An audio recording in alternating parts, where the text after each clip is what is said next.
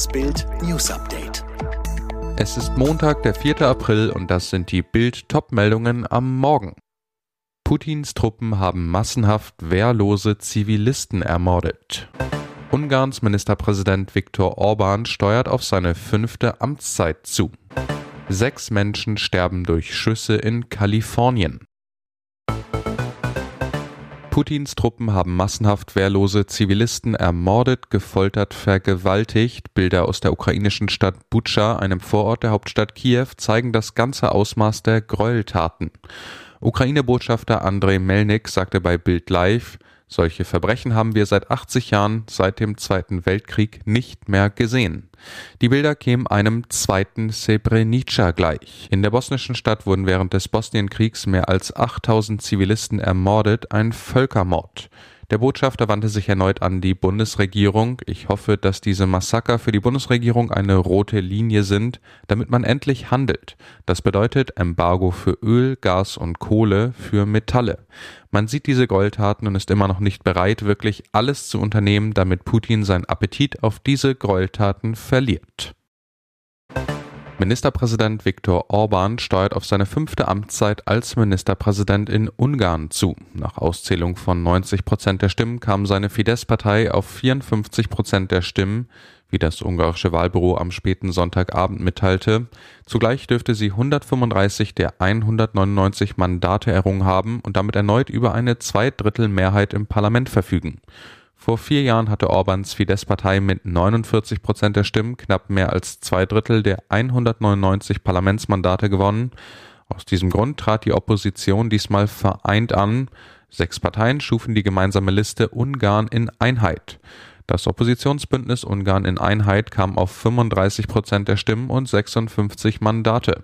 Den Einzug ins Parlament schaffte es außerdem die rechtsradikale Partei Unsere Heimat mit 6 Prozent der Stimmen und sieben Mandaten. Ein für Nationalitäten erreichbares Mandat ging an den Vertreter der deutschen Minderheit.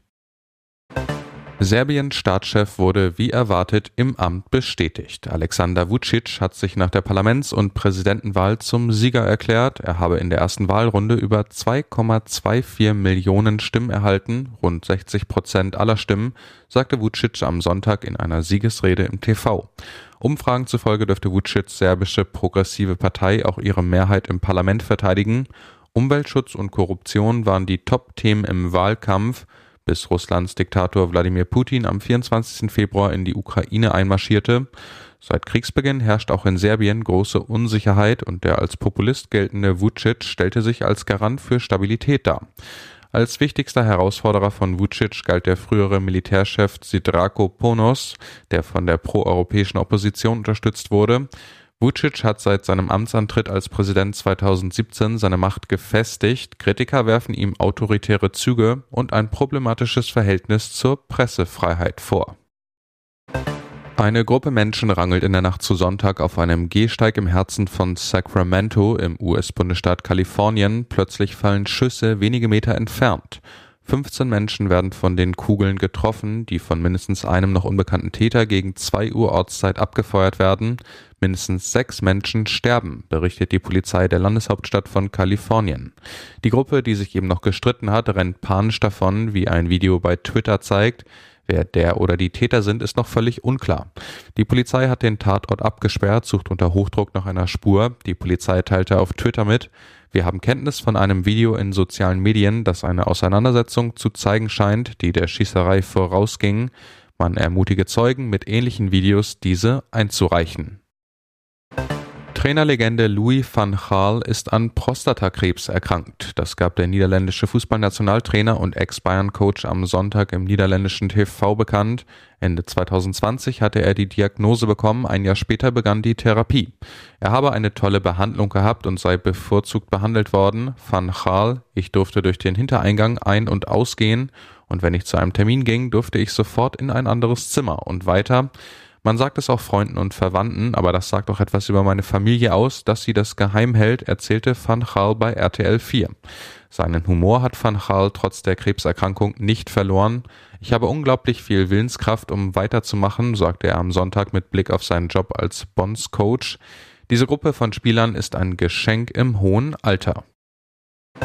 Bei den 64. Grammy Awards, die am Sonntagabend in Las Vegas verliehen wurden, gewann die Foo Fighters drei der begehrten Musikpreise. Neben der Kategorie Bestes Rockalbum setzten sich auch mit dem besten Rocksong und der besten Rock-Live-Performance durch.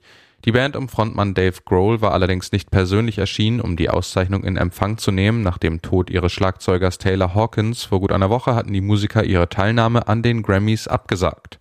Eigentlich hätte die Band auch live während der Preisgala auftreten sollen. Die Grammys werden in diesem Jahr bereits zum 64. Mal verliehen. Die Gala war ursprünglich für den 31. Januar geplant gewesen, wurde dann aber wegen der rasanten Ausbreitung der Omikron-Variante des Coronavirus verschoben. Rund 13.000 Mitglieder der Recording Academy entschieden über die Preisträger der Grammys, die zu den begehrtesten Musikpreisen der Welt zählen. Zu den weiteren Preisträgern gehören in diesem Jahr Tony Bennett und Lady Gaga für das beste Pop-Album sowie Kanye West und Jay-Z für den besten Rap-Song. Alle weiteren News und die neuesten Entwicklungen zu den Top-Themen gibt's jetzt rund um die Uhr online auf Bild.de.